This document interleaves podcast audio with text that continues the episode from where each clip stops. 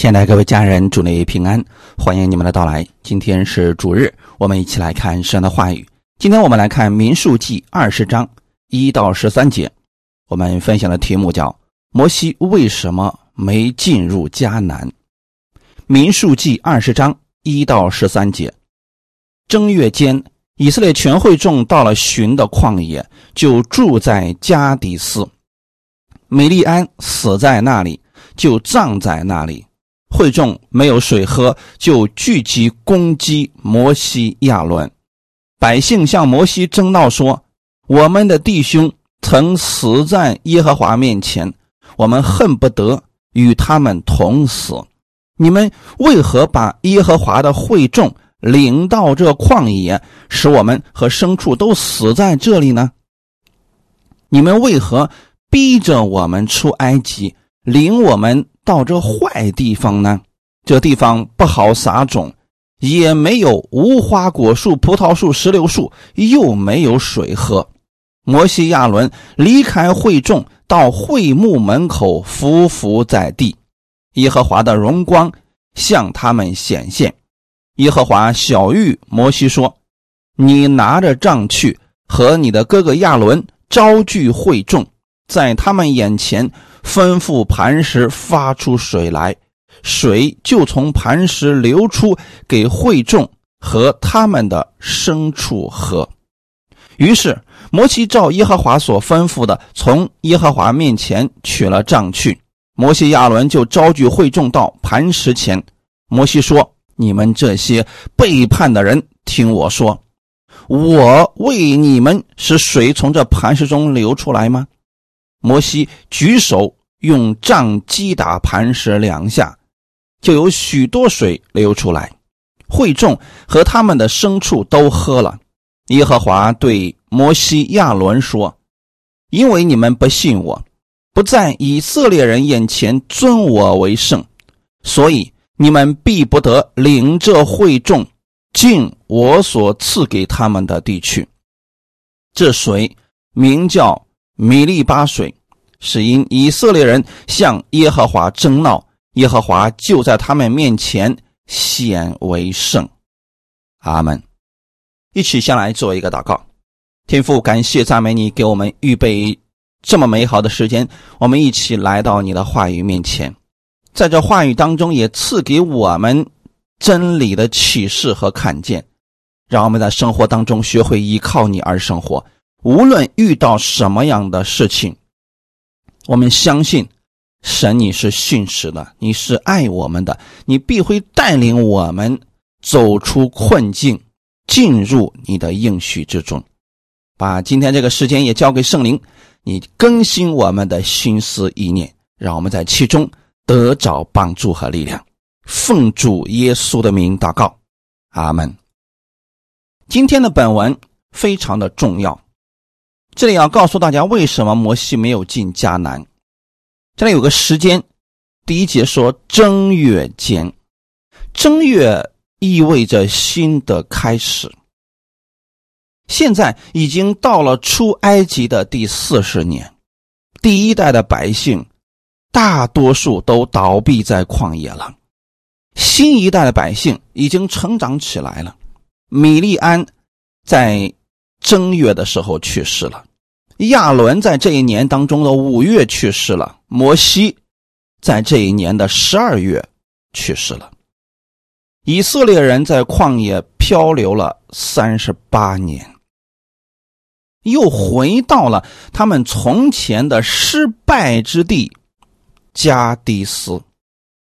加迪斯位于巴兰的旷野北端，在应许之地。边缘寻的旷野的南端，所以它既可以叫做巴兰的旷野，也可以叫做寻的旷野。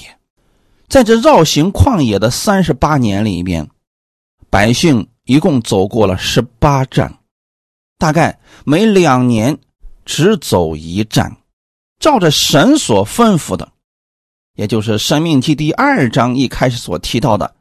在希尔山绕行了许多日子，在人看来，百姓经过了三十八年，只是从加底斯走到了加底斯而已。也就是说，三十八年之前，他们的起点是加底斯；三十八年之后，他们又重新绕回到了起点。在这里少了什么呢？人不一样了。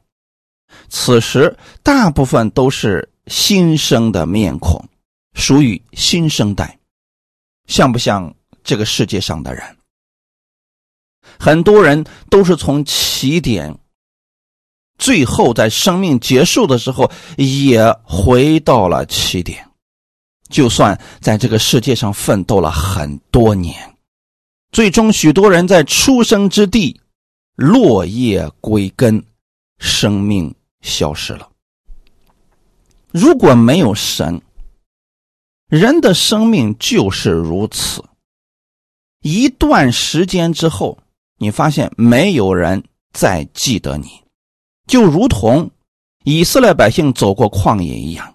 当那第一代百姓在旷野死了以后，他们经过了旷野，旷野还是原来的那个旷野，似乎从来他们就没有存在过。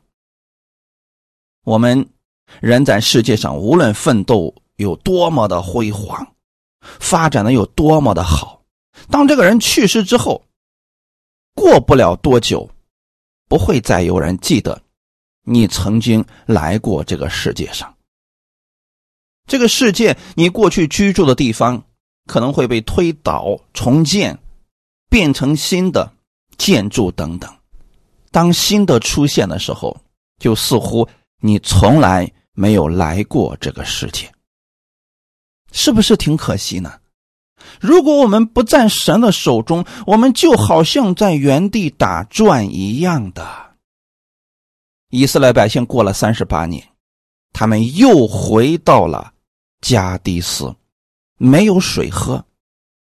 有些人的反应竟然和三十八年前一模一样。似乎他们的生命在这三十八年当中就没有成长过。看我们今天的本文二到五节，会众没有水喝，就聚集攻击摩西亚伦。百姓向摩西争闹说：“我们的弟兄曾死在耶和华面前，我们恨不得与他们从死。”你们为何把耶和华的会众领到这旷野，使我们和牲畜都死在这里呢？你们为何逼着我们出埃及，领我们到这坏地方呢？这地方不好撒种，也没有无花果树、葡萄树、石榴树，又没有水喝。三十八年前，在加蒂斯发生了什么事情呢？百姓们没有水喝，他们一起攻击摩西亚伦，说的话跟今天这些百姓说的话非常的相似。他们一直都在埋怨摩西：“你为什么把我们领到这个旷野？我们在埃及不好吗？你为什么要带我们出埃及，让我们死在这个旷野当中呢？”第一次他们抱怨的时候，神让摩西击打磐石，他们喝了水。之后，他们三十八年的时间就在这旷野里边转圈现在又回到了原来他们争闹的地方。同样的问题，还是没有水喝。百姓们的。思维竟然一点都没有长进，他们依然在没有水喝的时候聚集攻击摩西亚伦。不知道摩西和亚伦看到百姓这个样子，心里是该有多么的失望。三十八年了，这些百姓对神似乎。一点都没有长进的认识，遇到问题还是像以前一样处理。那他们这三十八年都学了什么呢？有人说不能吧，这信主都三十八年了，生命怎么可能不增长呢？其实这样的人很多，在我们周围你都会发现，有些人信主五年、十年、二十年，他处理问题的时候还跟起初的时候一样。原因是什么呢？虽然岁数增长了，但是对神的认识并没有增长，他属灵里边的生命。还是处在婴儿阶段，没有长大呀。我们看百姓向摩西争闹，说的是什么？我们的弟兄曾死在耶和华面前，我们恨不得与他们同死。说出这些话的人，其实是第一代的那批人。也就是说，真正生命没有增长的，是出了埃及之后，那个时候在旷野的第一代人。现在虽然也有很多人，但大多数都是第二代或者第三代了。而为数不多的第一代人，他们年龄已经很大了。大家想想看，那个时候他们跟亚伦、跟米利安一起出来的，也就是他们的年龄跟这两个人差不多的。此时米利安已经老死了，那就说明他们的年龄也已经很大很大了。可是呢，对神的认识依然跟出埃及的时候没有任何的区别。所以弟兄姊妹，千万不要以为有些人信主已经几十年了，他的生命就一定是丰盛的，这个还真不一定。生命的丰盛跟这个人对神的追求有直接的关系。总是有一些人跟我讲：“哎，我都已经信主都四五十年了。”你跟他一交流，发现他对神的认识十分十分的少，甚至连自己得救与否都不确定。因此，他们在祷告的时候，在生活当中根本不会依靠神，遇到问题就会和第一代的以色列百姓一样抱怨。他们抱怨我为什么信主那么早，为什么我信主这么多年，我家的情况、我的情况一点都没有改变，反而很多时候我常常被神击打等等。他们认为这一切都是神造成的。因为第一代以色列百姓，他们就是这样看神的呀。我们刚才读的那段经文里面怎么说的？他们认为，神把他们领到这个旷野，就是让他们死在这里。而且在他们的心里边，对神的苦读似乎是越来越多了。这个时候，他们怎么说的呢？你们为何逼着我们出埃及？有人逼他们出埃及吗？没有啊。他们那个时候是在埃及的皮鞭之下，没法活了，他们才呼求耶和华。这个时候，神差遣摩西把他们带出来。他们出埃及的时候是很高兴的呀。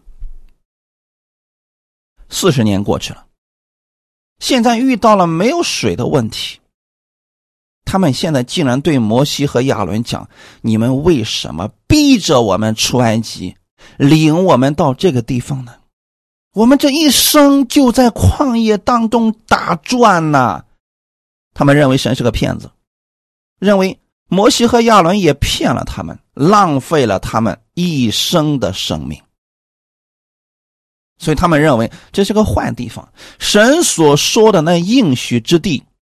我们根本就进不去，所以这些人一直认为，最终他们的生命一定会倒在旷野，因为旷野不好撒种，没有无花果树，没有葡萄树，没有石榴树，也没有水喝。这四十年当中，他们经历了多少神迹奇事呀！可惜，生命依然没有增长。我一直强调。神迹其实并不能增加我们的信心，也不能让我们对神有更深的认识。能够给我们产生信心的是神的应许，是真理。以色列百姓心里没有真理啊，在他们的心中只想到自己能得什么，遇到问题他们就抱怨。四十年，这个功课他们依然都没有学会，他们不相信神是信实的。这一代的人过了撒列西之后，就全部灭尽了。生命记第二章十四节：自从离开加底斯巴尼亚，到过了撒列西的时候，共有三十八年。等那世代的兵丁都从营中灭尽，正如。耶和华向他们所起的事，至此，第一代出埃及的以色列人全部死在了旷野，正如他们所求的。这些人虽然经历过米利巴磐石出水的神迹，也经过了三十八年旷野漂流的生活。见了许多神迹奇事，他们每一个人都经历过神的恩典了。比如马拿、鹌鹑，还有他们身上的衣服四十年没有穿破，脚上的鞋也没有穿坏。如此多的神迹奇事，他们对神依然不信任。遇到难处就抱怨要回埃及，似乎埃及比现在这个地方更好一样。这第一代的以色列百姓，年轻的时候是愚昧的，年老的时候智慧也没有增加，连所发的怨言都和从前一样。因此，对于这些人，神没有强行要求他们必须改变，也不再惩罚他们，而是任凭他们在旷野当中将自己的生命耗尽。如果我们在生活当中遇到一些人过了几十年了，生命还是那个样子，你跟他讲真理。他一直都反驳你，认为自己是正确的。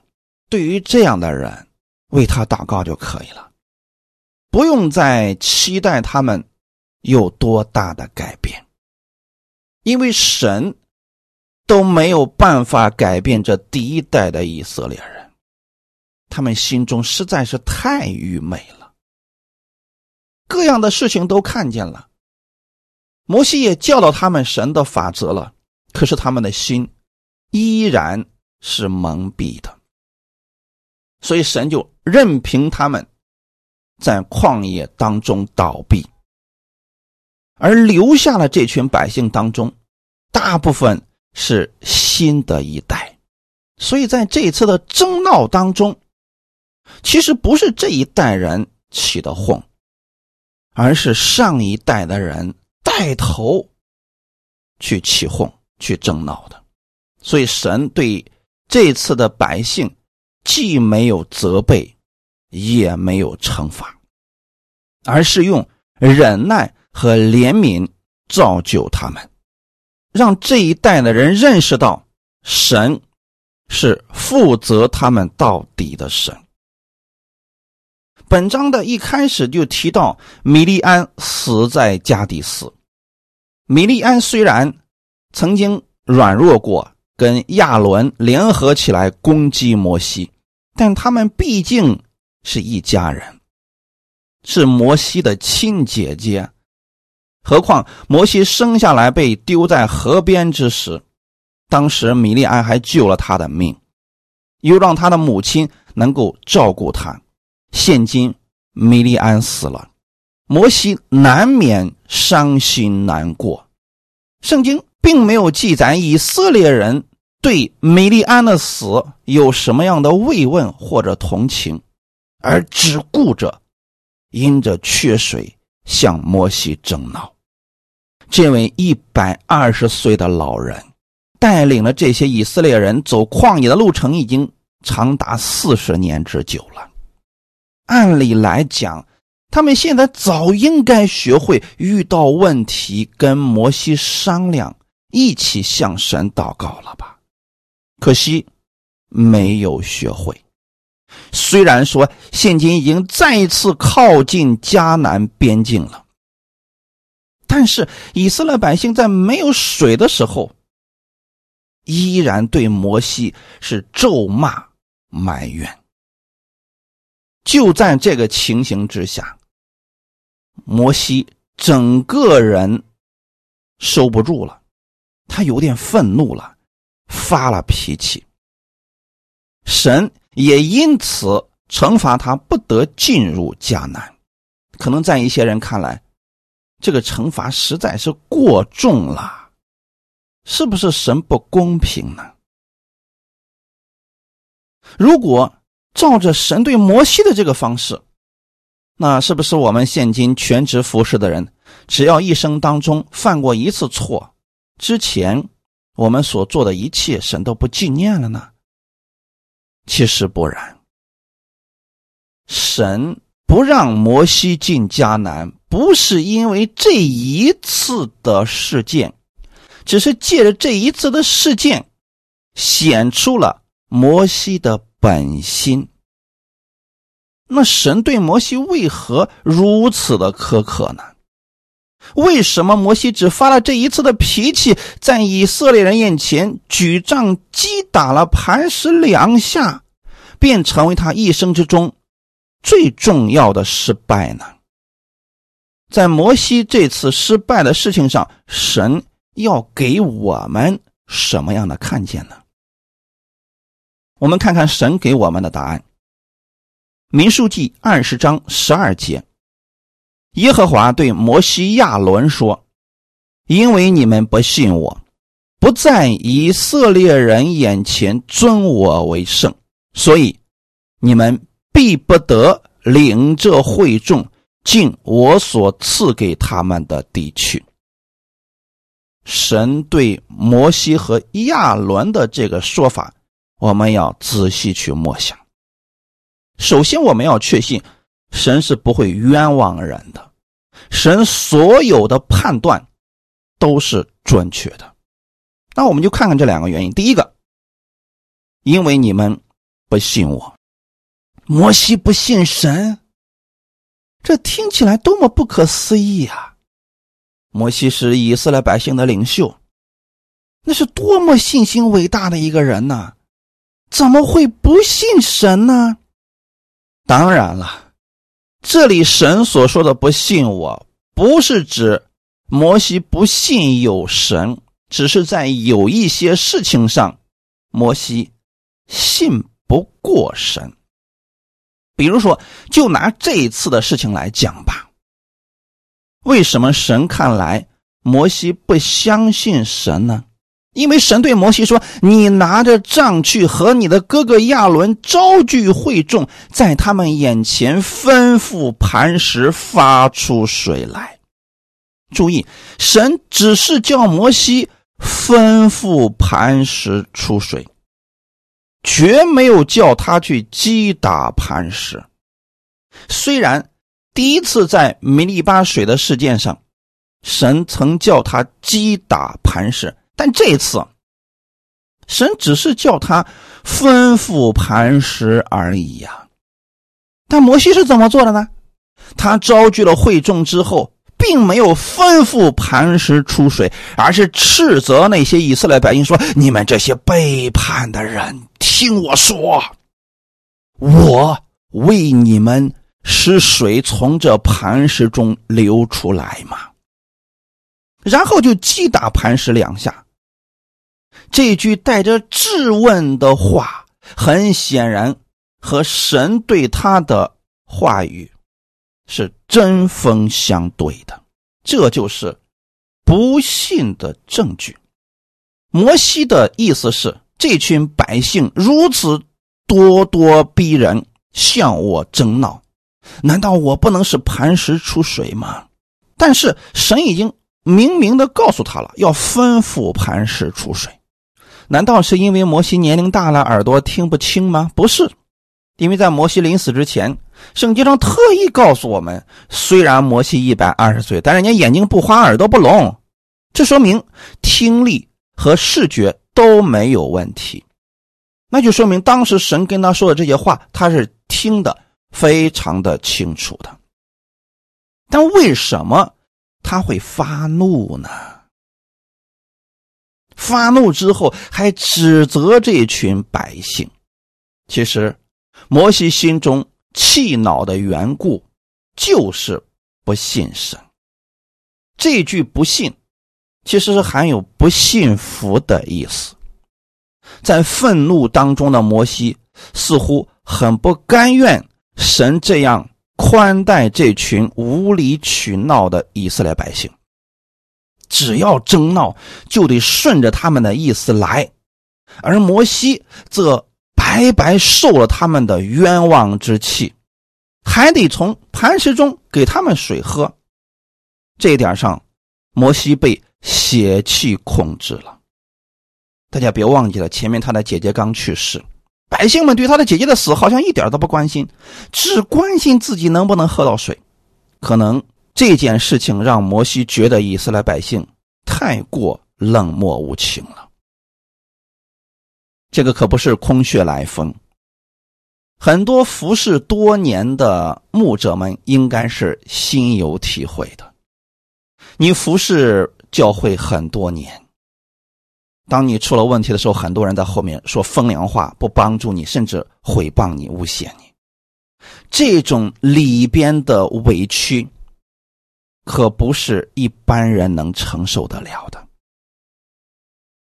所以，摩西在愤怒当中击打磐石两下，并非出于信心，相反的，这是出于不幸。他用的仍然是三十八年。前的方法，击打了磐石两下之后，磐石果然流出水来，以色列人得着水喝，摩西却因此受责备。当然了，属灵的含义很明确，这磐石预表的是我们的耶稣基督，在三十八年前。摩西已经击打了磐石，那是预表的耶稣基督在十字架上已经为我们的罪流血牺牲，血和水都被流出来了。那之后呢，就没有人再能击打耶稣了。所以你会发现，耶稣在上十字架之前被人击打了，但他上十字架复活以后呢，谁还能再击打耶稣基督呢？不能了。第一次耶稣被击打以后。他的赦免，他的恩典，他的生命都流出来，供应了我们。那以后如果我们再遇到问题，我们该如何呢？要奉主耶稣的名，向天父来祷告，这就是宣告了。阿门。因此，我们经常告诉大家，在生活当中，当你遇到问题的时候，你要奉主耶稣的名宣告，从天父那里得着供应。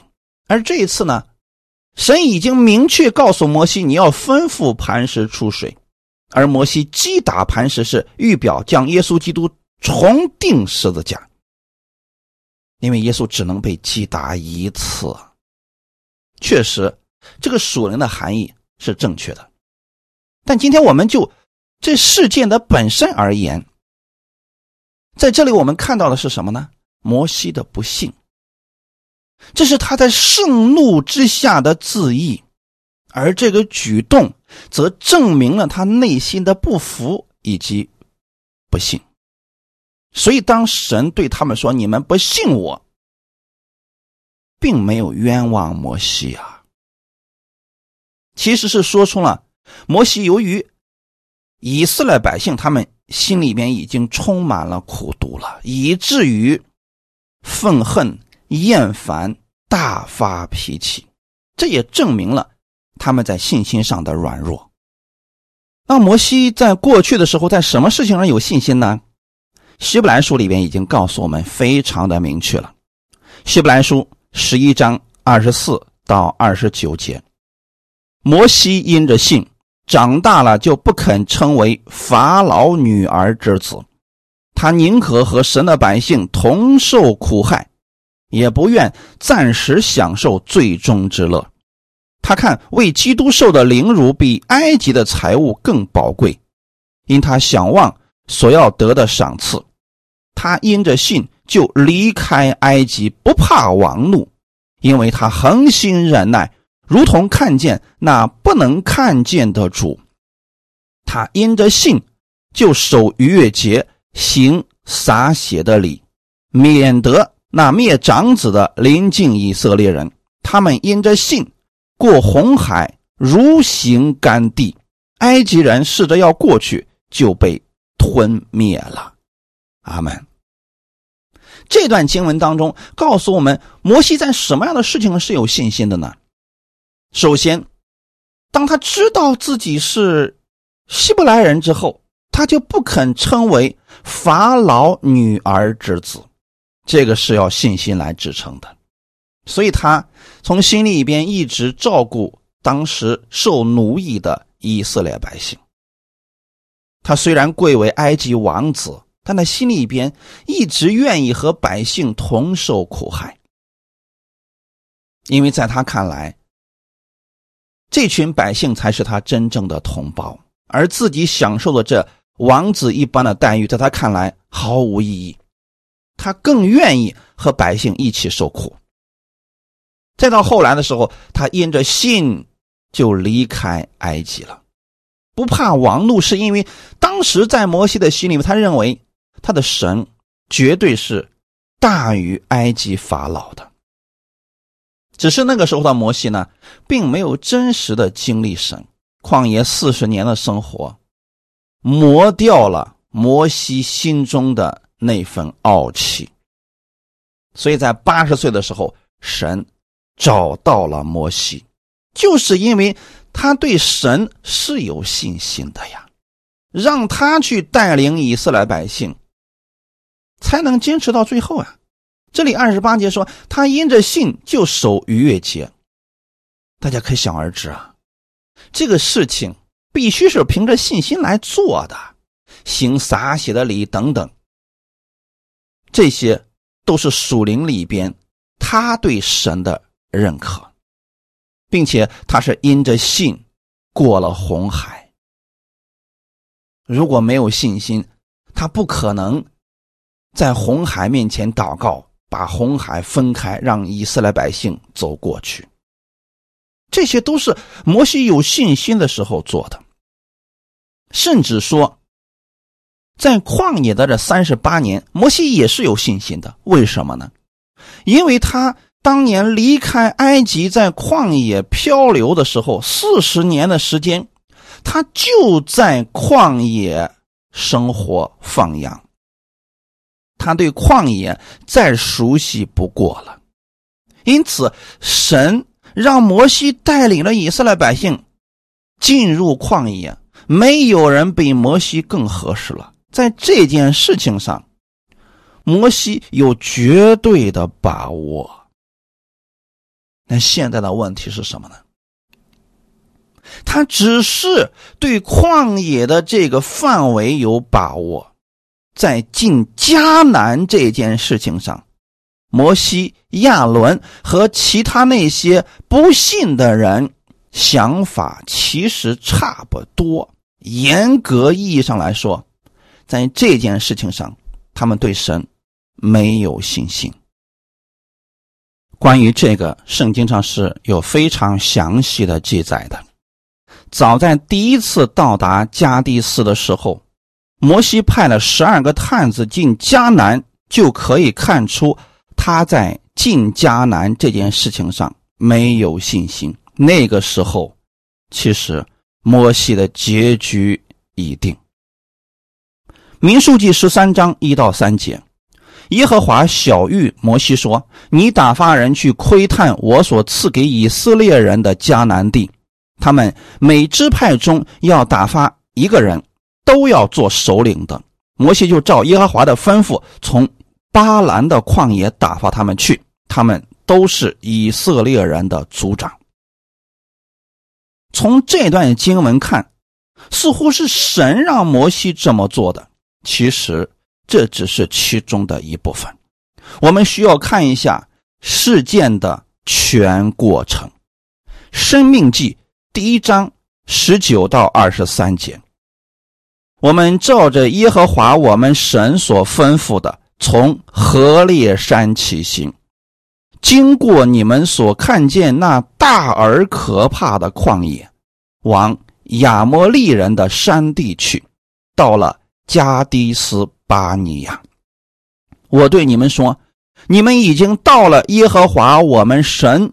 所赐给我们的亚摩利人之山地，看哪，耶和华你的神已将那地摆在你面前，你要照耶和华你列祖的神所说的上去得那地为业，不要惧怕，也不要惊慌。你们都就近我来说，我们要先打发人去为我们窥探那地。将我们上去该走河道必进河城，都回报我们。这话我以为美，就从你们中间选了十二个人，每支派一人。阿门。这是《生命记》做了最详细的记载。你可以把《生命记》看作是回忆录，是摩西重生。神的诫命，摩西在这里说了事情的全过程。虽然说到了加迪斯的时候，摩西对百姓说出了信心的话语，但他只是这么说。此时的摩西以及百姓是都有所担心的。为什么摩西会担心呢？因为他对旷野这片地方熟悉，但过了河之后的迦南地，摩西没有去过，他真的不知道那地方是什么样子，因此他心中没有数。现在大家是不是就明白了呢？什么是信心呢？信心是，即便是我不熟悉的、我不知道的，但我知道神与我同在，我就不惧怕。不管前方的路如何，我知道神与我同在，我就前行，完全不需要去看的。为什么要去看一下呢？其实就是不放心嘛，想用人的方法嘛。虽然当时摩西对他们说：“看呐，耶和华你的神已将那地摆在你面前，啊，你们不要惧怕，也不要惊慌。”其实这个话我们都可以讲。真正遇到未知之事的时候，不是讲就有信心的呀。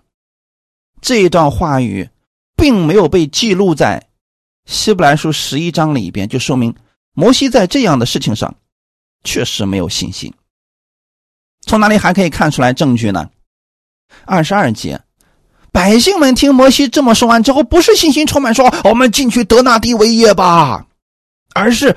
悄悄的走到了摩西跟前，说：“要不然我们先打发人去窥探那地呀，先让我们心中有数，让我们知道我们该走什么道，可以进哪个城。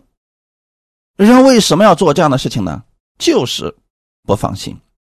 二十三节是关键，这话我以为美。摩西也觉得，哎呀。”你们说的这个正合我意呀！我也担心过去之后怎么走啊！我也没去过那地呀。你要说这旷野吧，那我熟悉啊，四十年的时间，我在这都走了无数趟了啊，所以我很熟悉这个地方。可是如果过了约旦河，到了迦南地那个地方，我真没去过，我也不知道下面如何带领你们呢？所以，当百姓们跟他出了这个主意之后，他就觉得哎呀，太好了，所以就从这些人当中选了十二个人，每支派一人，去干什么呢？窥探那地。他们都已经做好了打算了，然后才向神祷告，神也同意了。所以说，窥探迦南地这个事情，它就不是出自神的命定，那是人的想法，因为人已经下定决心要这么干了，所以神才允许了他们。在圣经上，其实这样的例子不少啊。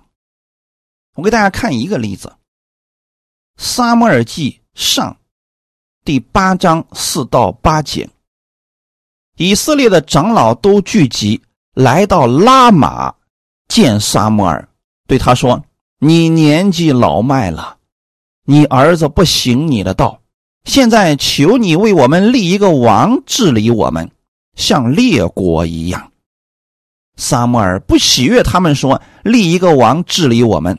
他就祷告耶和华，耶和华对撒母耳说：“百姓像你所说的一切话，你只管依从，因为他们不是厌弃你，乃是厌弃我。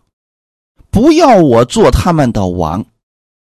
自从我领他们出埃及到如今，他们常常离弃我，侍奉别神。现在他们向你所行的。”是照他们素来所行的。你们读完这段话语，想到了什么呢？神的旨意是要亲自照管百姓，可是呢，这些以色列的长老，他们心中早就已经有了明确的打算。他们见到撒母耳，据他们说：“你年龄大了呀，你看你儿子也无法接替你的班现在呀，我们都想好了，你立一个王来治理我们，就像外邦的列国一样，这样多好啊！当时的撒母耳确实听到他们这么讲不高兴，但是他祷告神的时候，神竟然同意了。从这里我们看出来了，神的允许，有时候可真不见得是神乐意我们这样去做的。为什么呢？因为神只是为了照顾人的这个心，在神看来这就是不信，信不过神，所以才要求神给他们立一个王，像外邦的列国一样。所以这个时候呢，神已经看到了百姓的心，即便你不同意，他们估计也会这么去干。所以神就同意了呀。结果扫罗王不就被立出来了吗？结果如何呢？哎呀，那真是一塌糊涂啊！再回到我们今天的本文，其实从摩西到当时的这些百姓，他们都认为应该派人去窥探一下迦南地。之后呢，摩西又向神祷告，所以神就说。行吧，那你就一个组里边参一个人去看看那地吧。虽然神允许了，但是我们知道这并不是神的美意。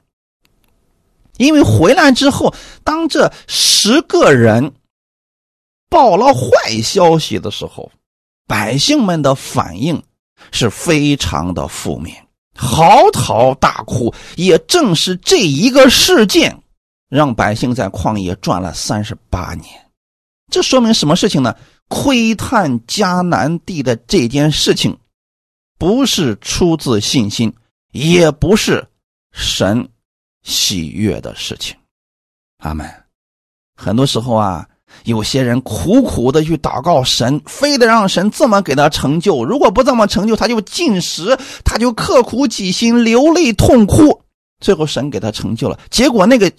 果效并不好，其实就在这里了。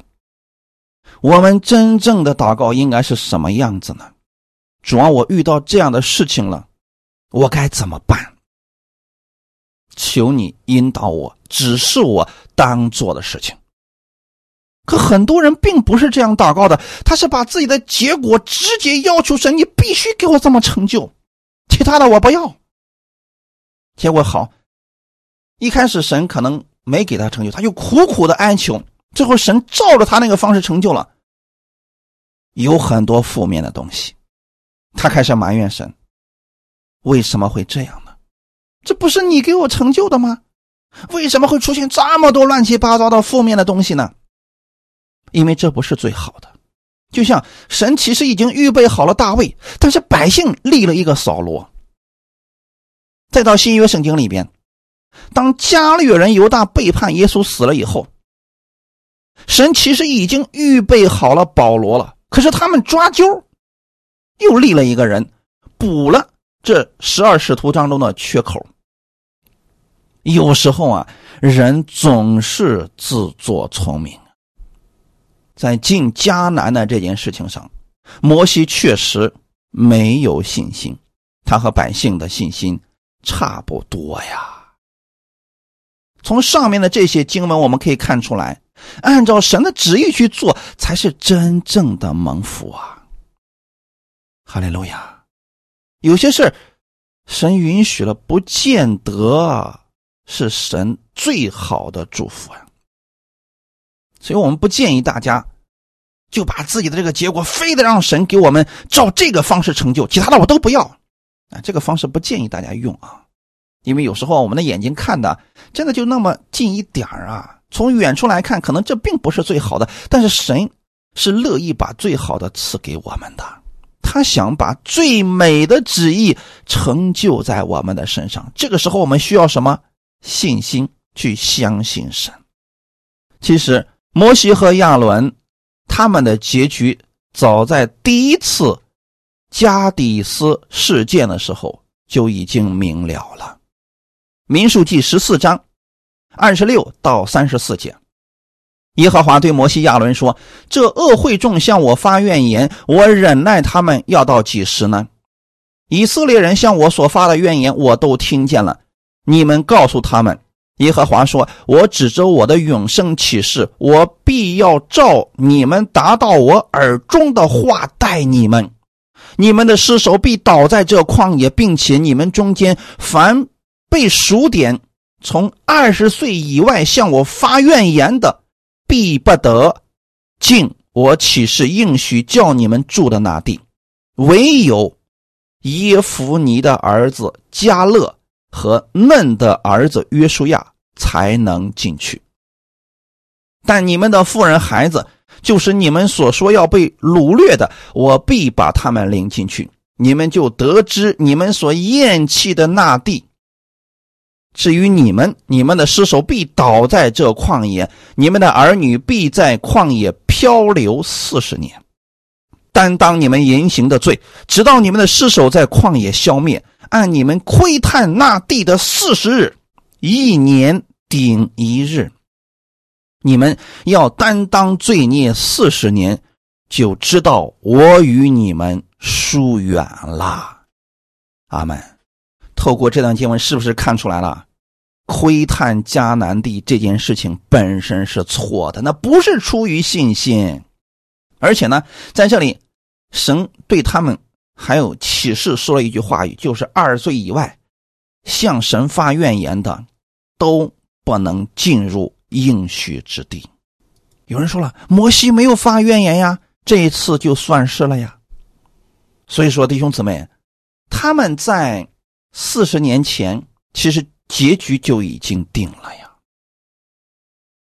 阿门。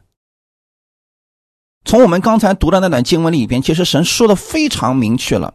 唯有耶夫尼的儿子加勒和嫩的儿子约书亚才能进去。话说回来，摩西亚伦他们是进不去的。你可以把这个看作是一个预言，到后期确实他们俩都没进去。那么加勒和约书亚呢？那第一代人当中只有他们两个进入了迦南地，其他人全部倒闭在旷野了。所以，我们看圣经其实是非常的严谨的呀。我们在读神的话语的时候，要看到其中有些是预言，有些其实早已经定好了之后的发展方向了。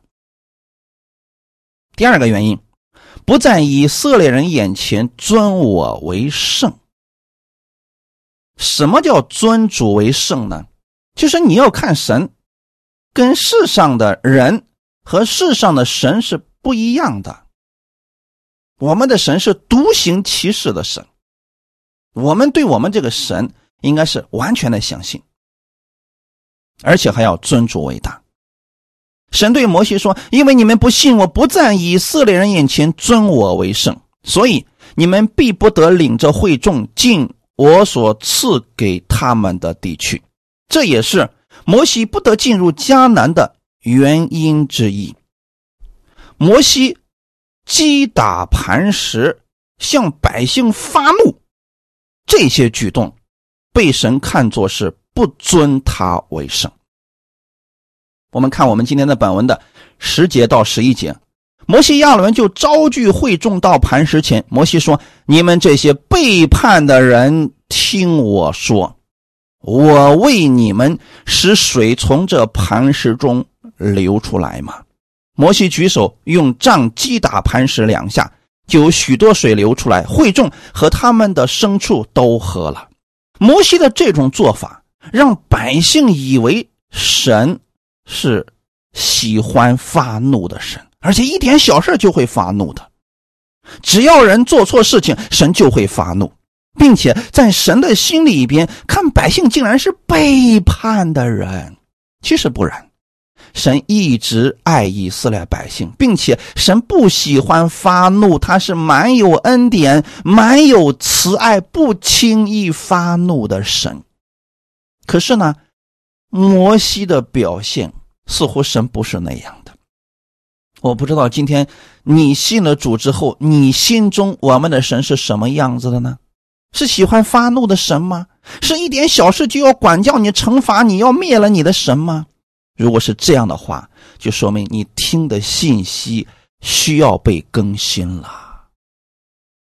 神在以色列人眼前确实拥有绝对的权威。摩西是神的仆人，连神都没发怒呢，你为什么要先发怒呢？大家注意啊！以色列百姓争闹的时候，摩西伏伏在会幕门前，当时神的荣光就临到他们。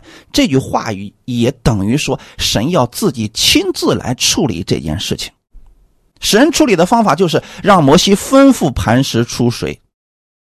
神也没有怪罪这群百姓啊，但是摩西心中不甘心，照神的命令去行，也就是说，他对神的这个做法不太服气。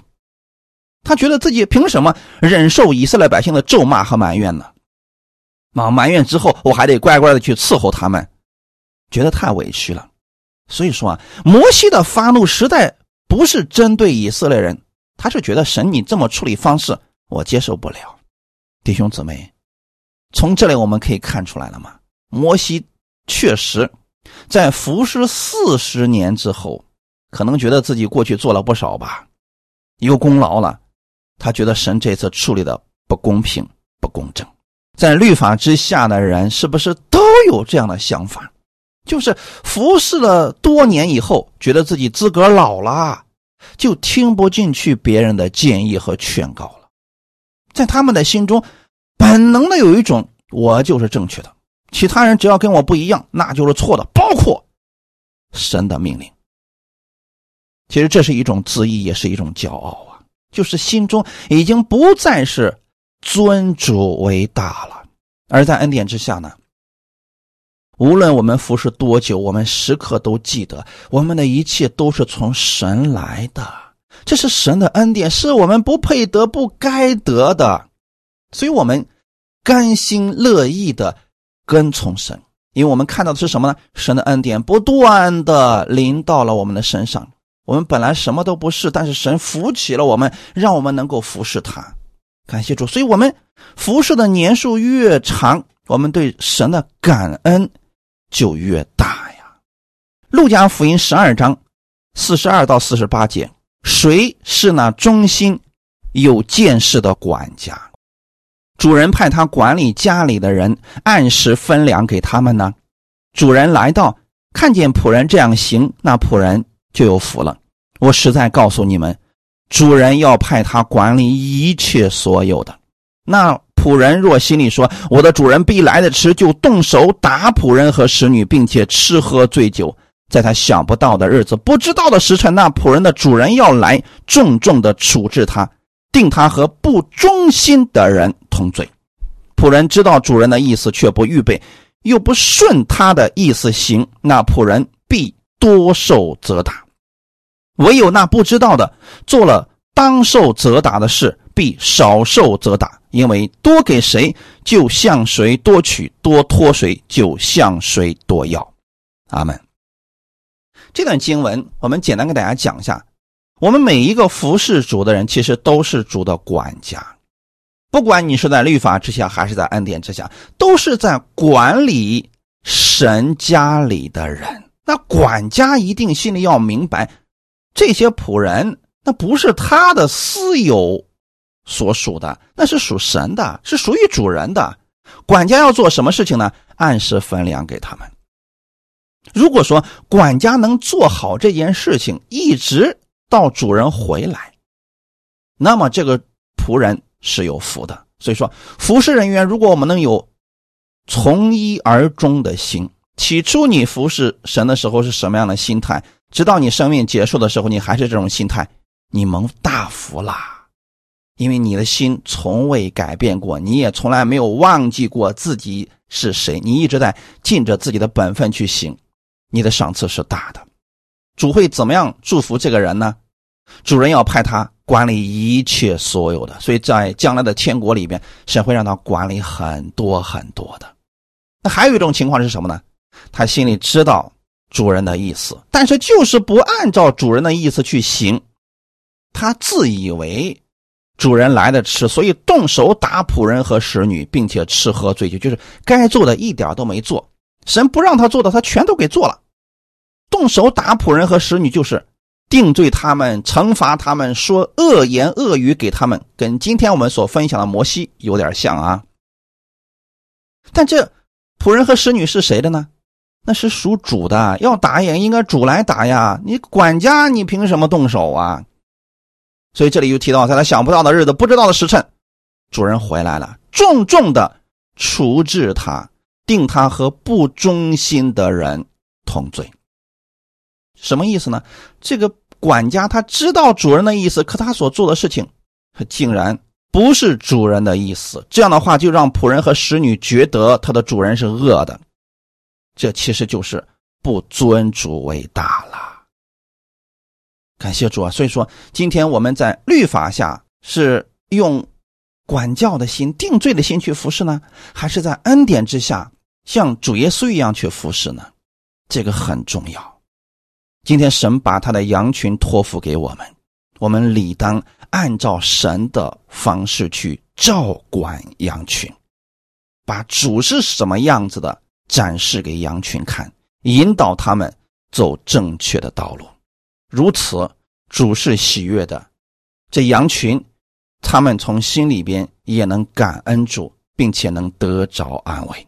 神给我们的恩赐越多，能力越多，我们的责任就越大。将来我们向主交账的时候，要交的就越多呀。感谢主，愿意我们透过这样的事情，看到摩西给了我们一个警戒，也让我们。以摩西的服饰为警戒，知道我们当如何去参与服饰，把主的福音传出去，并且如何去教导别人认识主。愿今天的话语给我们带来一些帮助。我们一起来祷告，天父，感谢赞美你，谢谢你把这样的话语赐给我们，让我们看到摩西的服饰，同时也能够警戒我们按照神的旨意而行。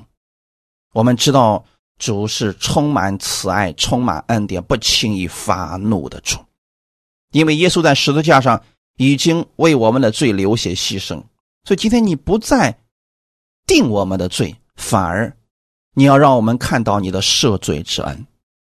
你也愿意我们把这样的福音带出去，让更多的人能明白这样的真理，按真理而行，因为是你的慈爱引导我们悔改。我们愿意快跑来跟随你，谢谢你把这样的话语赐给我们，安慰我们，让我们知道我们的主是信实的，你说的就必然会成就。让我们带着信心，在生活当中经历你。新的一周已经开始了，我们也相信这一周是蒙福的一周。无论别人怎么说，我愿意跟随你的话语，按照你的话语去行。请使用我们，让我们成为祝福的管道，祝福我们身边的人。